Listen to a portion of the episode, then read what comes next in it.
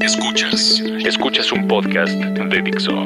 Escuchas Bahía de Productores con Fernando Benavides y Carlos Ruiz. Por Dixo, la productora de podcast más importante en habla hispana. Mi queridísimo Carlos Ruiz, el chino. ¿Cómo estás en ese asiento? Estoy buscando algo que, que- que creo que le hace falta a esta silla, fíjate. Quizá lo que le haga falta es un gran, gran, gran disco de Iron Maiden. Justamente, mi queridísimo Luis Fernando Mimoso Benavides, ¿cómo estás? Compañero de mil batallas, ¿cómo te va el día de hoy, mano? Bien, mano, bien, la verdad. Sí. Este. eh, eh, eh, esperando a, a hablar de este disco. Fíjate que últimamente he visto varios eh, documentales de música. Y, y fíjate que quiero proponer algo que no te va a gustar, ¿eh? Bueno, pr- pruébame, pruébame. A ver, Fíjate, mano. si me vas a proponer una de locomía, bueno, sabes Claro. que- sabes que me encanta. No, mano, fíjate que vi ayer el documental Supersonic de, de Oasis. Sí, vi que comentaste algo ahí. Y en fíjate que la neta está muy bueno el documental. Y fíjate que eh, es un documental que trae varias cosillas. De hecho, trae las primeras, el primer ensayo que, que tuvieron estos cuates. Ajá. Eh, el- el- todo lo primero, como que por alguna razón sí tienen mucho material. Y eh, entrando en ese, es un, es un documental que solamente trata los dos primeros discos, el, el Definitely Maybe y el What's Story in the Morning Glory. Pues no se los meten mejores, ¿no? El Hero Now tiene una producción cabrona, pero no se meten, a- no se meten ahí. Pero fíjate, mano, que eh, viendo ese documental y eso, sí te das cuenta. eh, yo no, no tenía idea de que Noel Gallagher es más. eh, tiene una actitud de la chingada los dos. Sí, los hermanitos. Pero fíjate que Noel Gallagher no es poca cosa musicalmente hablando, ¿eh? No es poca cosa. No, no, no, para nada. No, no, sí es, sí, sí es bastante, bastante, este, bastante bueno. Es bastante bueno. Y, y fíjate Es, que. es plagiador, pero es bueno. Pues no sé, fíjate que, que la primera canción que él compuso es eh, la canción de All Around the World, la que sale Ajá. hasta el tercer disco, Sí, hasta, sí, el, hasta el del Be Here Now, que es un rolón. Y es la primera canción que compuso, pero la, la sacaron hasta el tercer, hasta el tercer Ah, disco, ¿eh? Y fíjate que tenía una claridad bastante Pues, interesante, pues ¿eh? vamos a hacer el programa. Nos, nos por Digo, este- a lo mejor no el siguiente, pero de este al otro. Órale. pues, venimos de allá, ¿no? Sí, venimos de, de, de del allá. Brit. Sí, ¿no? mano, este... Sí, cómo no, aquí le entramos a todo. Hasta Juanga le entramos. Ah, nuestro Juan. Hasta los, tu- hasta los tucanes de Tijuana. o los tijuanes de Tucana, como les digo yo, cariñosamente. Oye, mano. Pues el día de hoy vamos a, a- a, um, hablar de mi disco preferido de Iron Maiden. ¿Sí es tu preferido? O como les digo yo, los hechos de metal. Eso, mano. Eso, eso. Sí, bueno, es que ya, ya nos habíamos tardado en hablar de Maiden, mano, y, y creo que sí es un grupo obligadísimísimo. Ajá. ¿no? Ya más adelante yo te, a mí me gusta mucho este disco, pero ya te daré yo mis, mis resoluciones. Ah, sí. Este, con cuál lo comparo más o menos Ajá. como fenómeno, ¿no? Pero luego, luego vemos, ¿no? Estamos hablando del Fear of the Dark Así es. de 1992 y estoy oyendo algo que se acerca a lo lejos. Oye, pero es que acaso regresó del establo. Regreso del taller, man. Corro, corro, corro, corro y nos subimos a la calandria del tiempo. ¿Sabes qué? Que estaba echando humo negro, mano. Entonces la tenemos que meter a afinación porque ya, ya andaba contaminando mucho esa calada. Ya está un poco vieja, mano. Así es. Pero bueno. Así es. El año es 1992, era el año que sale este álbum de Iron Man que es Fear of the Dark. Y en ese tiempo, fíjate que estaba yo creo todavía el segundo disco de Dream Theater, que es el Images and Words. Que es muy bueno, ¿eh? Ya con, con James Labrie de, de vocalista. Sí, es, es de lo poco rescatable que tiene Dream Theater, Fíjate creo yo. que después fue muy repetitivo, ¿eh? Totalmente. Y, y sí, yo también creo puro que. virtuosismo, ya era puro, Sí, sí, sí, sí. puro show off ahí, ya, ya no, ya no. Pero este es muy bueno, Images and Words. Estaba el Angel Dust de Fate No More, que es un discazo, bandota también. Estaba el Automatic for the People de R.E.M., que R.E.M., también ya Que hablaremos de él. ¿eh? Hablaremos de él. Sí, porque... porque- fíjate que la otra vez estamos diciendo, se extraña a Sí. R.E.M. Extrañamos a R.E.M. Qué buena banda. Definitivamente algo que había calidad por todos lados en esa sí, banda, ¿eh? Sí, sí, este es buen disco. Muy comercial, pero es buen disco. ¿no? Estaba el Adrenalize de Def Leppard, que creo que es tu favorito, ¿no? De ellos. Pues estaba hablando porque esta, la siguiente semana, recordemos que Bahía de Productores tiene tres programas, que estoy pensando en, en poner dos nada más eh, a la semana, uno viejito y uno nuevo, ¿eh? Eh, pues sí, ¿No? para que duren, ¿no? Está bien, Este, está bien. Estaba el Bone Machine de, de tu ídolo Tom Waits. ¿No? Oye, es muy bueno, mano. ¿Cómo Tom no? Waits es Todo muy bueno, eh. Fíjate que también deberíamos de hablar de, de Tom Waits, Sí, aunque sus no. valores de producción, bueno, no, No tiene valores de producción, creo yo. algunos, ¿No? algunos discos, algunos no, no tantos. Ese precisamente tiene varias El cosas buenas. Pues hablemos de él un día también. Ok. Estaba el Your Arsenal de Morris Gay. Digo, Morrissey. Estaba- El 92 es un muy buen álbum, es Eh. también Nirvana, me parece que salió ahí, ¿no? En. No, el, el, El- Nevermind es 91. Ah, es 91. Sí, es 91. Y también el Dangerous es 91. Creo que sí. ¿Sí? Sí, sí, porque no lo, no lo encontré en el Ok. 92. Ok. Estaba el de Southern Harmony and Musical Companion de Black Crowes, que también fue buen disco. Esta chulada que es Tori Amos con Little Earthquakes. Ajá. Es discazo ese. Estaba el core de los Stone Temple Pilots, ¿no? Estaba el Dirty, Dirty de Sonic Youth.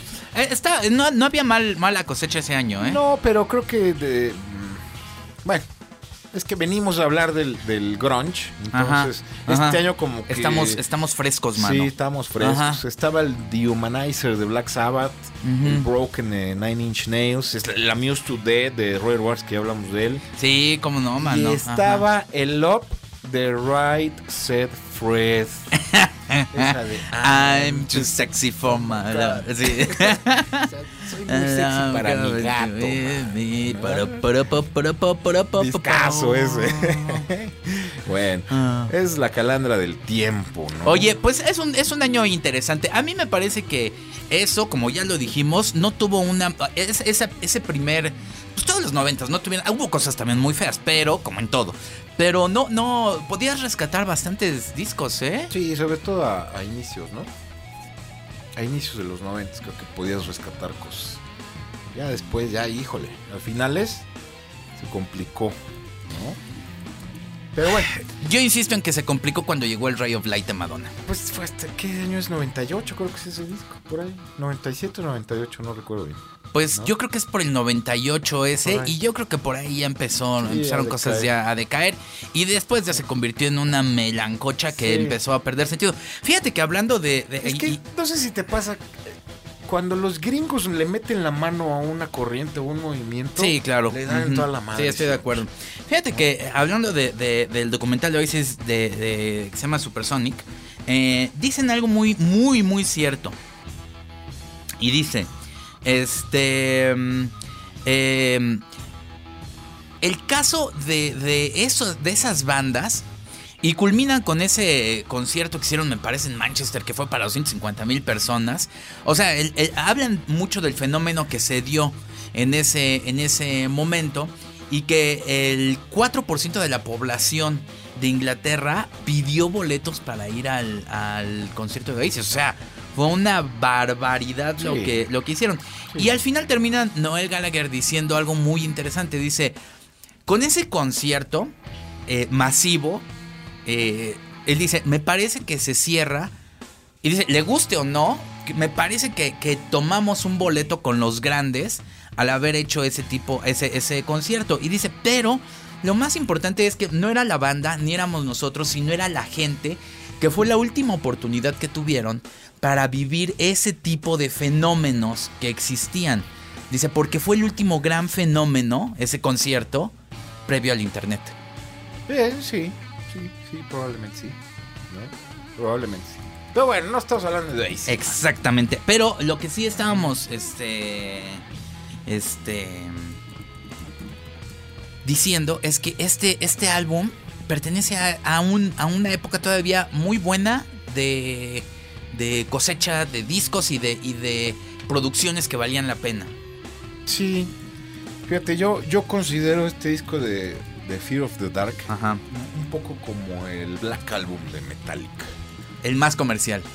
El más comercial Ajá. Y donde la gente que no era seguidora de Iron Maiden Se hizo seguidor. se hizo, se, le empezó a gustar Iron Maiden. Bueno, yo entre ellos, ¿eh? Déjame decirte que yo entre ellos. Porque iba en la secundaria y me acuerdo mucho de Fear of the Dark. Sí, sí, sí, Afraid to, to Shoot Strange, que, es la, para mí es la mejor canción. Yo sí fui seguidor de Iron Maiden desde, ¿Desde muy antes? desde muy niño. De hecho, Ajá. fue de los primeros grupos de los que me enamoré. Creo que el primer acetato que yo me compré fue el Killers de Iron Ah, Maiden y de- tenía como ajá. 11 años, yo creo. Órale, 10, 11 ajá. años. Siempre me llamó mucho la atención este, las portadas, después me empezó Siempre, a ¿verdad? gustar mucho, empecé a coleccionar sus discos y sí me volví muy, muy fan de Iron Maiden. Ok. Y cuando llegó este disco sí me gustó, pero este disco también marcó ya el declive de, de Iron Maiden en un muy buen rato, por lo menos en una década, hasta que regresó Bruce Dickinson. Bueno, este es el último disco de Bruce, ¿no? Es el O sea, último disco de Bruce Dickinson. Y este, hasta que regresó, creo que en el 98, por ahí. No recuerdo bien, ahorita, ahorita lo busco. Pero sí marcó como que la decadencia de, de- de la banda. Sigue siendo un muy buen disco, por supuesto. Pero sí lo considero como un parteaguas, igual que el, El que el negro Black Album. Ajá. Sí, totalmente. Oye, y este, y, y hablando de, de- de eso, eh, pues venían de, de- de una racha también de conseguir mucho fan de Hueso Colorado, ¿no? Sí, O pues sea, todos los ochentas. Ajá. Todos los ochentas, desde. Me atrevo a decir que es el de Number of the Beast, que es el primer disco de Bruce Dickinson, que es del 82, me parece. Desde ahí fue mainstream totalmente. Este, Ajá. Iron Maiden lograron ventas puta tremendas, ¿no? De ahí después el Peace of Mind, el Power Slave, el Somewhere in Time, o sea, todos esos discos de los 80 son de verdad maravillosos todos, creo yo. Muy bien. Pues a- a- hablemos a, fondo de, de este em, eh, disco. Se grabó en el 91 y lo grabaron rápido, ¿eh? Sí, sí. En un, en el, bueno, del 91 al 92. Sí. Lo que pasa es que lo editan rápido también. Sí, lo editan rápido. ¿No? Y se grabó en un estudio que pertenecía a Steve Harris, al bajista, que era, era un granero. Ah, Era lo que te iba a decir. Yo no encontré información de, este, no de este disco. Creo que ya no existe. Ajá. Se llamaba Barn Yard Studios y era un vil granero que tenía Steve Harris en su Ah, casa. Ok. Y este disco lo grabaron, este, perdón, el disco anterior que es el No Pray for the Dying, que fue Ajá. un fracaso. Ajá. Este, lo grabaron ahí en ese granero que estaba ahí medio acondicionado, pero no tenía en realidad un tratamiento acústico. O sea, no es, no es un estudio comercial. No. Es que yo fíjate que no encontré nada, nada al respecto. Y se grabó con el estudio móvil de los Rolling Stones. El famoso estudio móvil de los Rolling Stones. El disco anterior. Ah, el No anterior. Ya este- para este disco, el granero ya lo había adaptado más, este, Harris ya lo había hecho más estudio, ya lo había tratado acústicamente. Ajá. O sea, ya era un estudio eh, más formal, aunque dicen que no, que les faltó. O sea, Sí, sí, sí. O sea, tampoco pueden, o sea, hacer de la noche a la mañana un estudio. Y, Exactamente. y ya hemos hablado de lo que requiere un buen estudio, pues no, no, no es un enchilamedes. ¿no? Exactamente. Entonces, este, por ahí dice Dickinson y, y- y Murray, creo que, que si lo hubieran grabado en un estudio un poco más grande o más profesional, el disco hubiera quedado wow, ¿no? Porque el productor también es... es- Pero a mí no me parece que suene mal. no, ¿eh? suena muy bien. A mí me parece que suena bastante bien. No, suena muy El, bien. el- el productor este, es Martin Birch. Martin Birch, que Y- es de cepa, ¿eh? Es Y, de sepa, y, de ellos les produjo todos, Todo. ¿eh?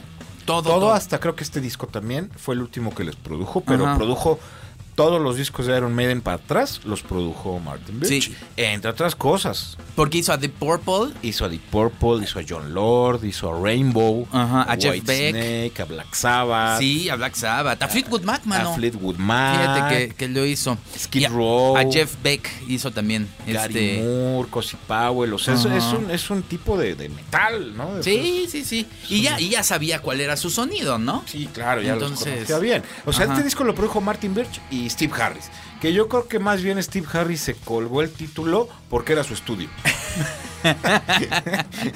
Dijo, no, no, no, no, no, este es mi estudio, yo quiero mi crédito de productor. Ajá, ajá. Está bien, Steve, ya vas a dejar de estar molestando. Ajá. Ahí está tu crédito. Fíjate que, bueno, eh, el, el- también algo que, que vale la pena es quién hace la ingeniería. Mick McKenna. Y eh, es otro de cepa, ¿eh? Es otro de cepa. que básicamente tiene la misma. El mismo eh, Currículum. que Martin Birch. Nada más que él hizo a los Rolling Stones. Pero ¿sabes qué hizo mucho? Recopilaciones, hizo mucho remasterización, hizo muchas cosas en vivo también. Sí. Este, vaya, de discos en vivo. Ya hemos hablado de él, ¿no? Pues Me no parece s- que no algún- en sé. algún disco ya hablamos de él.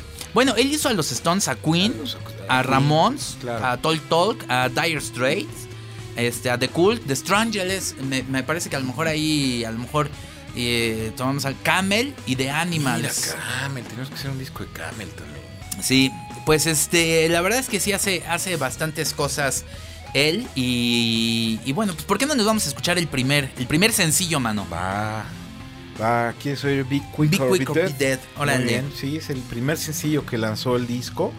Se lanzó el 13 de abril de 1992. Y la, la canción habla un poquito de, de los escándalos políticos que, que Ah, es estaban cierto, pasando en el Reino Unido por aquellas épocas. Este, esta canción es, es, es, eh, un poquito diferente porque es la más rápida.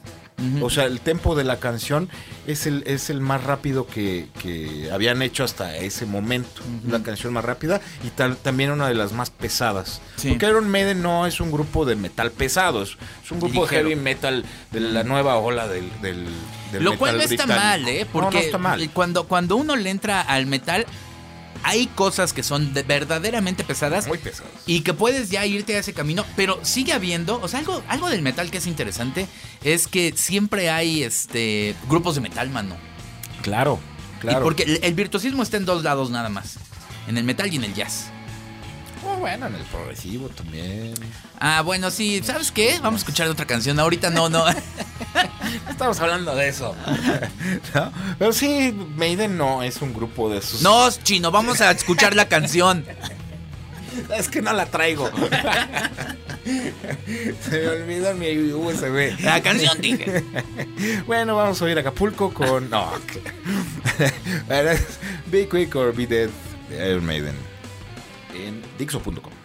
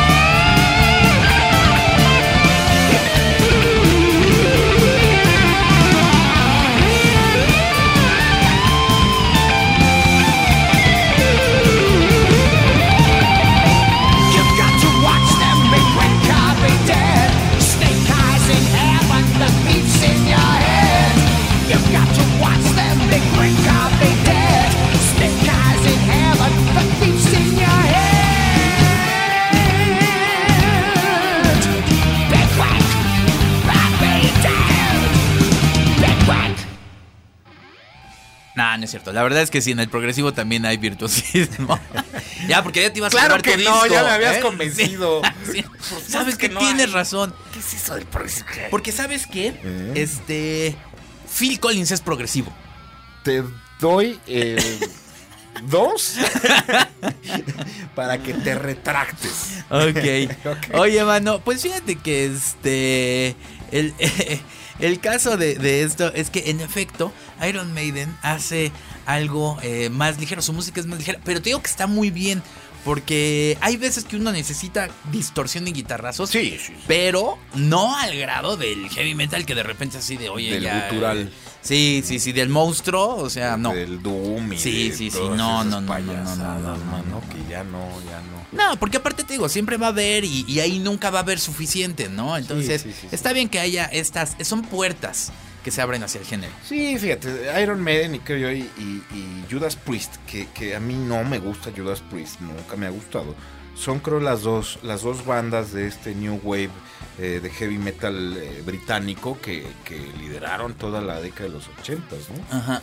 Pero Iron Maiden siempre fue mucho más fino, mucho más eh, pegajoso, mucho más inteligente. Bruce Dickinson es un es un frontman de, de- de la vieja escuela, mano. Sí, los, cómo de no. los buenos, buenos. Es un rockstar totalmente. Ahorita hablamos de él porque su vida es bien interesante. Sí. Es un tipo talentoso, muy inteligente. Pero es hasta ingeniero en no sé Es qué. y piloto es- aviador. Sí, es piloto tiene, y tiene sí, un sí, título sí. de historia. Sí, o sea, es, un, es- un tipo verdaderamente. Y creo que hasta hace este. Hace conferencias. eh, no, y creo que hace artes marciales y no sé qué. Es esgrima, esgrima. Ajá, Hace ajá. esgrima y bueno, ahorita, ahorita, ahorita hablamos más de, de Dickinson porque sí, sí es un personaje muy, muy interesante. Pues sí. Oye, el, el- el disco a mí me parece que sí es la. la el, el sonido del disco. em, ya viene muy trabajado por el productor, por Birch. Viene muy, muy trabajado. Pero fíjate que a mí hay algo que me llama la, la atención. Y es los ritmos, mano. O sea, tiene unos ritmos en efecto muy, muy marcados y, y pegajosones, mano. Sí. Sí, y, y también tiene otras on- on- ondas que no habían hecho, ¿no? Tienen otro, tiene ahí un toquecillo medio progre también. A mí de repente como que hasta la ah, se me hizo medio los, los ritmos como medio marchas, ¿sabes? O sea, Sí, también. como más ahí Steve Harris se, se- se coordinó muy bien en efecto con, con, con Nico. Con Nico. ¿eh? Y Nico este y, y si tú lo escuchas solamente por los ritmos, me parece que es muy eh, cadencioso el Sí, ritmo. sí, El- es el- interesante porque también este ya no está Adrian Smith en este disco, que era el, el otro guitarrista junto con Dave Murray. Este Adrian Smith se va en, en- antes de grabar el disco anterior y, y lo reemplaza Johnny Kers, que Ajá. es, que es este eh, otro guitarrista que también aquí ya empieza a componer. La mayoría de las canciones siempre son de Harris. Ajá. O de Dickinson y Murray, esa era la, la- la dupla. Y Harry solo, porque es el, él es el, es como el dictador de la banda, ¿no? Es este, como el cerebro y es como el, el que dirige todo, ¿no? Pero ahorita con la entrada de Johnny Kers, como que también le mete ya este de su cosecha. Y si es un disco que sale, nota. se cuece aparte de los demás. O sea, Sí. sí, sí es diferente Ajá. un poco diferente, ¿no? Musicalmente es, es más rico, es más... Tiene más onda también, ¿no? Sí, yo también, yo también lo creo. O sea, creo que fue un, un- Ahora, también lo hicieron como. como. Me parece que sí es.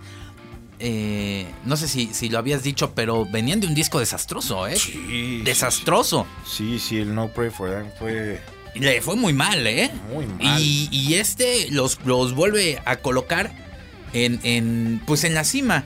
Y la verdad es que independientemente de que este de que Bruce dice hasta aquí llegó, todavía sin giras y graban tres discos en vivo, me parece, ¿eh? Sí, sí, pero ya, ya el reemplazo de, de Dickinson. No, pero, pero Dickinson todavía hace esos tres discos en vivo. Ah, sí, los O- en vivo sí. O sea, fue, fue, un, fue una despedida larga, así dijo, hasta Sí. aquí llegó, pero todavía me voy a aventar toda la gira. Se echó toda la gira Sí. del, del, del, Del Fear of the Dark. del Fear of the Dark. Ajá. Y terminando la gira fue que dijo ya. Sí, sí, sí. Ajá. Hasta aquí por, por muchas Fue cosas. anunciado. Ahora parecía que se llevaban bien, ¿no? Pero pues de pronto salieron esas cosas. Sí, es que sabes qué pasó también, este, eh, por esas épocas también salió el Wolf to Picasso de, de Bruce Dickinson, Ajá. que es un discazo. Ah, sí, yo fíjate Este, que sí no. Es, hijo, es de mis favoritos de, de- de- de metal que tengo. Ajá. Este, creo que también es del 92. Este, y le fue muy, muy, muy bien. Dickinson se acerca a Roy C, que es, que es un guitarrista de esos. Ajá. ¡Wow! Ajá. ¿No? Muy, muy prodigioso. Y saca un disco, híjole, mano, que no le pide nada a, a nadie. Y al contrario, Maiden ya empezó a sacar el factor éxito. con Ay, este sí, vocalista oye. espantoso que se juntaron, que nadie los peló. Ajá, nadie ¿no? los peló. Nadie los peló todos esos discos. Creo que fueron tres los que sacó, dos. Y eso que, que se vieron muy piquis en la selección desde el reemplazo, ¿eh? Así de que tenía que ser inglés y tenía que estar 100% comprometido con la banda. Y... Ahora ya lo conocían de antes, ¿no? Sí, O sea, sí, pero pues, reemplaza a Dickinson. nah, pues no. No, creo que sea muy fácil. No, ¿no? no. Es como este reemplazarte a ti como con Rubén Mano. Exacto. Ni Dios lo Ni quiera, Dios ¿eh? lo mande. Ni el Dios del decibel lo quiera. Primero que nos lleve a todos, fíjate. Sí. Oye. Que lance la plaga. Oye, ¿por qué no escuchamos la siguiente canción? Va, va, va. Eh, From Here to Eternity, ¿te late? ¿O, o quieres Wasting Love? No, Afraid to Shoot Straight. ¿O quieres cerrar con Afraid to Shoot? Para mí es la. la, la No, la que quieras, la que quieras. Ah, pues Wasting Love, ¿qué te parece? Wasting Love. Vamos con Love, Wasting que Love. es, que es el, la primer power ballad en la historia de Iron Maiden. Ajá, ok, está bien, vamos a escucharla. Venga.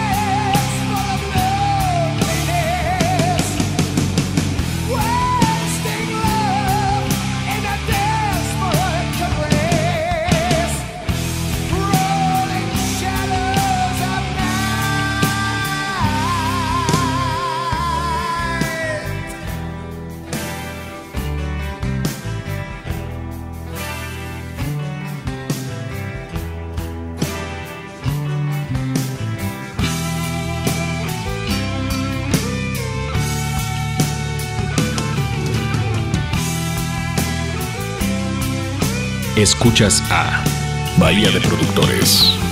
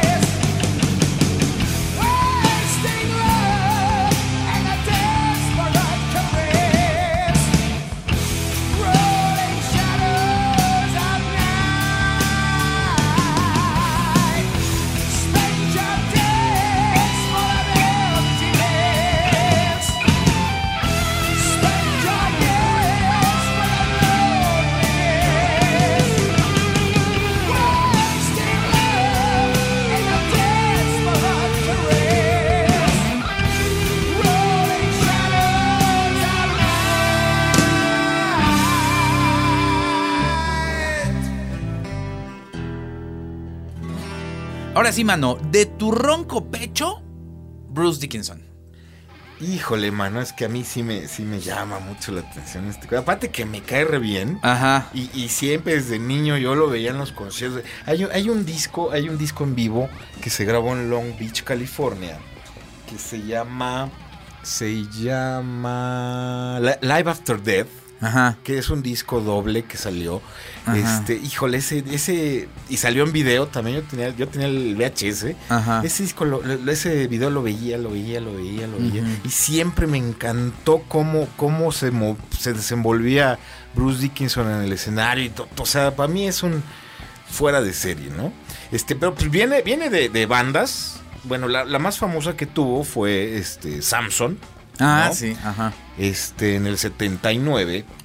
Y Iron Maiden le abría los conciertos a, a Samson cuando estaba Paul Diano en, en- de vocalista en Iron Maiden, que solo duró dos discos. El primero, que es Iron Maiden, y el Killers. Ajá. Y después también, mano, cayó en todo, lo mismo que caen todos. Empezó a meter de más.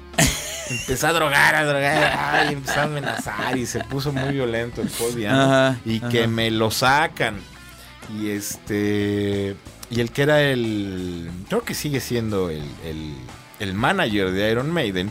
Este. Le dijo a Bruce Dickinson: Oye. Este, pues vente a audicionar porque nos quedamos sin vocalista. Y Bruce Dickinson, curiosamente. Venía de él, Speed, ¿no? eh, venía de Speed antes de Samson. Ajá. venía No, de me- Speed. nos referimos a la banda, ¿eh? Sí, no, sí, no a la droga. No, no a la droga. Así se llamaba la banda. se Ajá. llamaba Speed. Y curiosamente, cuando, cuando Iron Maiden le abría los conciertos a, a Samsung, este, Bruce Dickinson decía: Yo quiero estar en esa banda. Ah. Y un día voy a estar en esa banda. Ajá. Y entonces, pues, inmediatamente que audicionó, le dijeron: Vas para ajá. Vas. ¿Cómo vas? Y ahí pues, se quedó hasta, hasta este disco, en el 92. Después se fue y regresó. Creo que en el 99 junto con Adrian Smith, Sí. que también se fue. Sí, ahí fue un reencuentro, ¿no? Y Fue un- fue como como, un como los de menudo, mano. Como, como los de Magneto y Mercurio. Los de Magneto, Igual Mercurio, es. tan hermosos, ¿verdad? Pandora. Ey, hombre, no, hombre, qué bárbaros. Oye, tienes razón en, en el sentido en el que cuando una persona es eh, gen- tiene genialidad, tiene genio, lo tienen muchas disciplinas, ¿no? Porque no solamente, como dices, no solamente es piloto de aviación y todo. eh, actualmente, que era lo que estábamos viendo, es el CEO de una compañía de mantenimiento aeronáutico. Y no solamente eso, también tiene su propia industria cervecera. Sí, su chela. Sí, Trooper. Trooper. Que ya la venden aquí. Ah, sí. Sí, claro. Ah, pero Es es donde sale la portada de, The de- Trooper. Ah, sí, que ajá. sale el, el- El el Eddie, ajá. Eddie vestido soldado inglés con Ah, la, la vi y dije, ay, ¿por qué se estarán aprovechando de esa imagen? Pero ya que veo No, que es de él, Es de ellos. porque la, mano, ¿por qué no estamos tomando una de no esas? sé, porque están bien caras, cuestan 80 varos. ¡Ay, güey! Sí, está bien. El otro día la vi dije, ay, quiero una olla, 80 pesos una cerveza. Mm, Mejor un six de otra, mano. un six. Sí, oye, No. pero sí es cierto que, que es este. mm, sí es bastante eh, virtuoso, ¿eh? También es conductor de radio, de televisión, mano, Sí. escritor. Tenía un programa de radio Sí, que duró sí, ocho sí. años. Sí. Ocho años. Pero fíjate, tiene, tiene unas cosas bien, bien chidas. Este, aparte de que él es el piloto del Air Force Ah, One, sí. que es el avión de Iron Maiden, que Sí. fue modificado este, para llevar el equipo de justamente Iron Maiden. Quitaron los asientos de pasajeros, lo hicieron como un avión de carga Ajá. y ahí medio lo adaptaron para llevar todo el equipo que llevan, que es monstruoso. este, y aparte ellos, ¿no? Él, él, él lo pilota, o sea, dice, vámonos, Bruce, tenemos me da mucha risa que se llama Ed Force One. Ed Force One. O sea, es, es muy chistoso, muy cagado, ¿no? Ajá. Este, pero aparte de eso, este, ha hecho otras cosas, mira, en, en- una, una de las cosas que hizo en el, en el 2008 es que regresó a un grupo de pilotos de la RAF, que es la Royal Air Force, este, desde Afganistán a Inglaterra. Órale. O sea, los fue a sacar de Afganistán para llevarlos a Inglaterra. Ajá. Este, sacó a 200 ciudadanos británicos de Líbano cuando estaba todo el desmadre del Hezbollah. Ajá. También fue y los sacó y los llevó a Inglaterra. Me llevo LED. Este, ha transportado este, equipos de fútbol ahí a, a Israel, a Italia. O sea, es un tipo Está muy cagado. aventurero. verdad. o sea, Sí, sí, sí, sí. no. tipazo, Sí, ¿no? cómo no. Tipazo y como dices, escribe libros. Sí, no, no, no, es un tiene, tipazo, ¿eh? tiene un título Ahí- de historia. Ahí es donde te das cuenta, eh, pues que la gente que sí le pega bien al, a- al metal, hay una diferencia brutal contra un Kanye West o un Claro. este pelafustanes, mano. es un tipo ¿Eh? leído y Es un estudiado. tipo muy leído y muy estudiado, Ronnie. James Dio también lo era. Muy, muy estudiado. La verdad es que sí. Pero bueno, en fin. El, el- el disco me parece que. Ahora que, que- que lo, lo dices. A, mí- a mí me gusta mucho su sonido.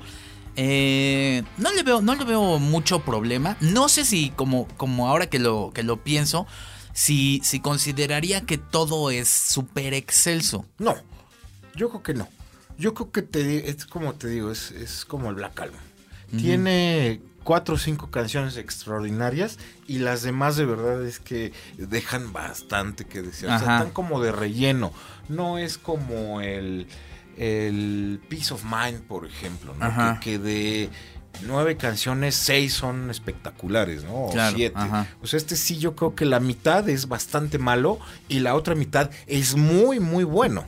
Lo que decíamos un poco, guardando las proporciones del género, del Use Your Illusion.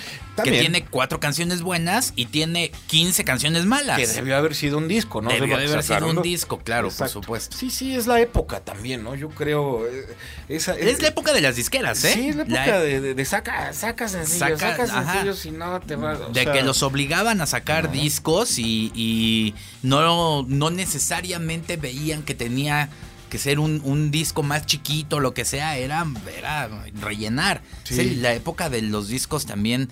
Bueno, vienen saliendo de los One Hit Wonders de los ochentas, pero, pero bueno, en fin.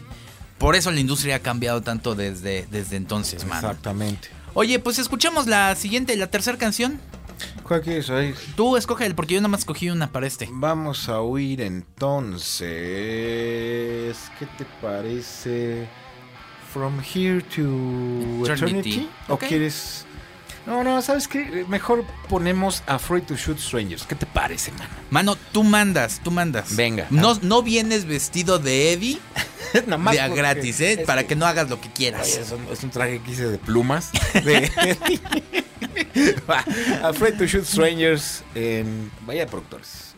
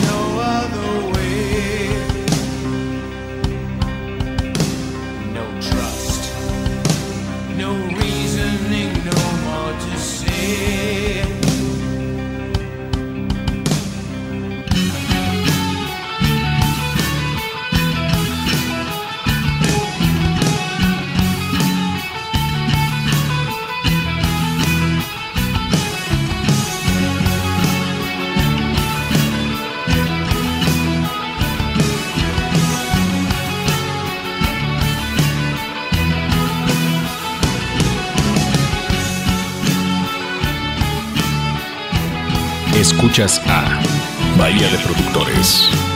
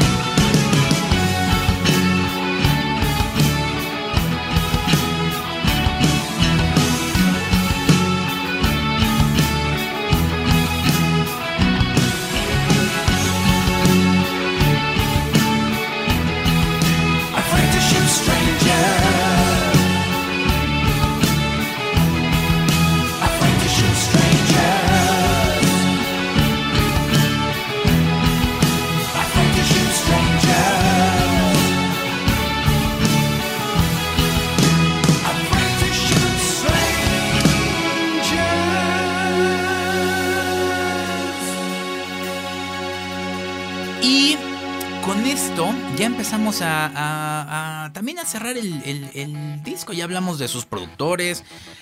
Es una lástima que no haya tanta información realmente del estudio y de todo, Sí, ¿no? del disco en sí no hay mucha, pero de Iron Maiden hay, bueno, para aventar para arriba. Pues sí, ajá. Igual hubiéramos podido hacer, fíjate que un disco de Iron Maiden, digo, un programa de Iron Maiden en lugar del, del, del disco. Luego lo Luego, luego nos, lo, nos lo aventamos. Lo Porque a mí me parece que, que también es un, un disco que arroja los sencillos un poquito de despedida de que sabían que al menos este... mm, ese, sí, sí iban a dar después un tiempo y, y lo hicieron muy bien con este disco. Me parece que inclusive con este disco entran de nuevo a las estaciones de radio, cosa que no había ocurrido en un rato, ¿eh? Sí, sí, sí, claro que entró. Claro que entró y alcanzó, te digo, ya gente, gente de otros, eh, de otros gustos y de otros estratos, Sí. ¿no? O sea, eso, eso habla bien, pero después de esto sí tuvo una caída. De, de hecho, después de esto ya no se recupera, ¿eh? O sea, sí se llegó, ya ahorita con el último disco que es del 2015, yo creo que hasta ahorita con The Book of Souls, que es muy bueno, muy, muy bueno, que empezó otra vez a, a- a agarrar este vuelito, pero pues tiene 20 años, man. Ajá. 20 años de oscuridad, porque ni siquiera el Brave Sí. New World, que creo que es cuando Uy, no. regresó Dickinson, Ajá. es bueno, o sea... Sí, no. Y ni hablar del de X Factor y el. No, no, y el eso. No, no, no. No manches. esos se entierran y ya, ya, Esos ya. es- deberían de sacarlos, de decir, no, esos no, no lo hicimos nosotros. si tanto tienen este eh, pacto con con, Con- con Eddie, aquel. con Eddie, sí, Eh. este que, que, que, que quite ese- esa parte de la historia, ¿no? Oye, Eddie, que es tan importante, mano. Ya, ¿Sabes por qué me hice fan yo de Iron Maiden? Por Eddie. ¿Cómo no? Fue Por un gran las- aparato de mercadotecnia. Pero fue fabuloso. Totalmente. Gracias a, a él eh, se le dio forma al metal Sí. visualmente hablando. Sí, sí, y el ilustrador que lo empezó a hacer, hijo, es maravilloso, mano. Sí, yo también creo que, que ejemplificaron muy bien el, el- el concepto de metal este, con, con Eddie. Sí, claro, ¿no? Y este, eh, te digo, el, el- el primer ilustrador que lo hizo, que, ay, ahorita se me, se me, se me fue el nombre, este, Derek Riggs. Derek Riggs es el primer ilustrador que, que hizo a Ajá. Eddie. Pero Eddie trae una historia de antes porque en un principio era una máscara que ellos sacaban en, en- en sus, en sus toquines. Ajá. Era una máscara ahí de papel maché horrible, Ajá. o sea, y, y le echaban sangre y ya.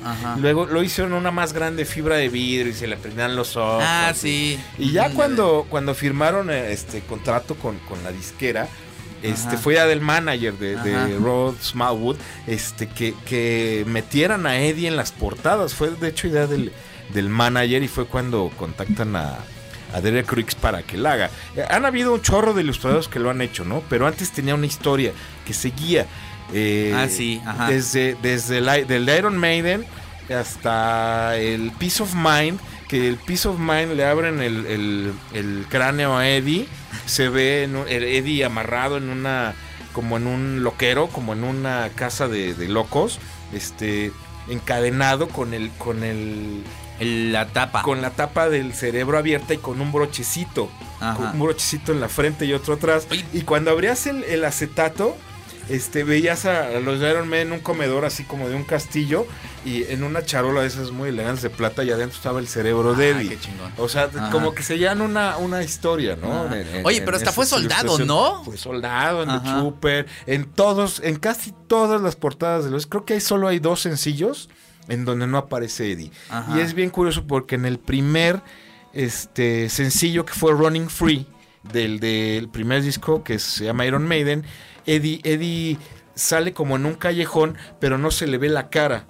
Ah. O sea, eso fue también un truco ahí Ajá. medio publicitario para no quemarlo hasta que saliera el disco. Ah, órale. O sea, te era bien interesante, era bien chido. Sí, está padre. Lo que pasa es que creo que, ah, como bien dices, hasta después de esto, bueno, y antes del Fear of the Dark, vale la pena meterse a Iron Maiden. Sí, cómo no. Y tiene eh, fans de Hueso Colorado arduo, Pero, ¿eh? sí, yo sí Arduo. los, los- los- los tuve la fortuna de verlos varias veces en vivo. Yo una Con vez nada más. Yo Ya con. Dickinson. Oye, pues ya nos vamos, mano.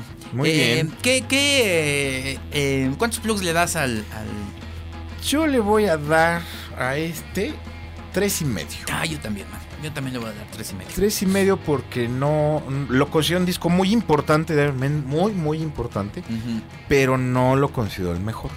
Sí, porque bajaron un poquito el nivel en el sentido de, de, pues no sé si de ejecución, pero sí de propuesta y se fueron por la fácil, ¿no? Se fueron por el, el- lo comercial, se fueron por lo, lo fácil de oír. Ajá. Que, Que funcionó muy bien. Repito, sigue siendo un gran disco, ¿no? Pero creo que sí hay mejores, mucho mejores. Yo te voy a decir eh, por qué eh, me parece que eso es correcto. Porque yo a partir de ahí conocí a Conociste Iron Maiden. Man. Y lo conocí a partir de la siguiente canción que aunque eh, me parece que es la más emblemática, o no lo sé, la lo tengo en mi memoria como la más emblemática, no fue sencillo.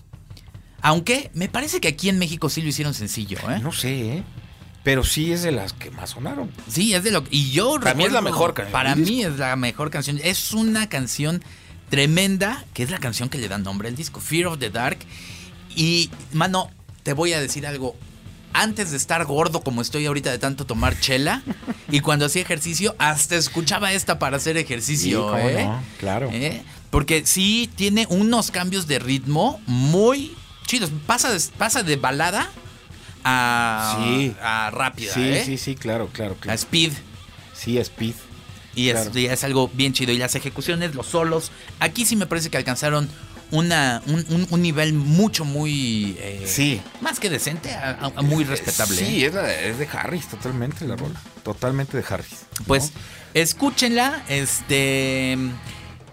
Pónganse a, a headbanguear. A headbanguear, man. Vale mucho la pena con este disco. Sí, échense un clavado ahí en la discografía de, de Maiden. Que, que, bueno, ya ahorita ya es raro quien no lo conoce, ¿no? O sea, Ajá. o sí, quien sí. no ha escuchado otras cosas de. Maiden. Pero pues hay algún despistado por ahí. Échese un clavado a la discografía anterior a, a Fear of the Dark. Ok. Bueno, pues este. Muchas gracias, manito. Mi queridísimo Luis Fernando, gracias a ti, man. Un placer. hablar. Pónganos de qué discos quieren este, Sí, que pónganos. hablemos. Le está yendo muy bien al podcast, debemos de sí. decirlo. Y ya a partir de la semana pasada sacamos este eh, material nuevo, como Claro. es de este, de este disco. Saquemos uno y uno para también para que no, no, no cansarlos tanto. Ándale. Y eh, otra de las cosas es que, por alguna razón, el podcast de El Grunge eh, se subió mal. O sea, estaba bien, pero lo subió mal el servidor. Y a algunos les llegó de 17 minutos. Dura una hora 8 minutos. Sí, Entonces, está largo. este, si a ustedes les sucedió eso, eh, pueden escucharlo de la página o descargarlo O- otra o vez. volverlo a descargar. Porque sí se, se- se subió después este, bien y ustedes ya, ya sabrán cómo hacer las cosas. Entonces, bueno, pues nos vemos en la siguiente ocasión. Díganos de qué disco quieren que hablen. Que nos escriban ahí a arroba Bahía Prod. Ah, Bahía Prod. Bahía Prod No, es el, el Twitter. Twitter.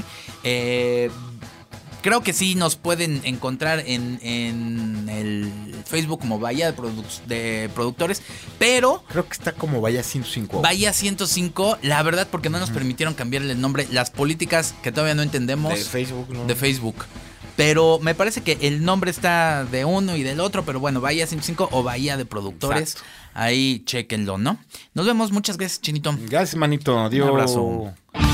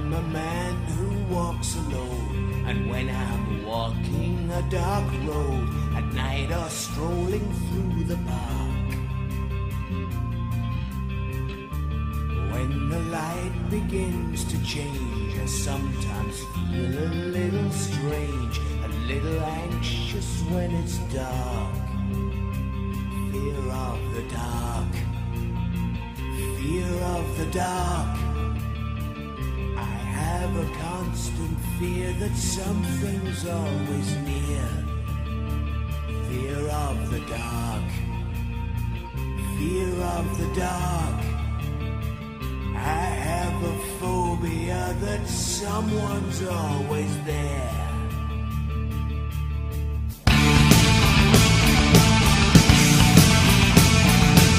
Escuchas a Bahía de Productores.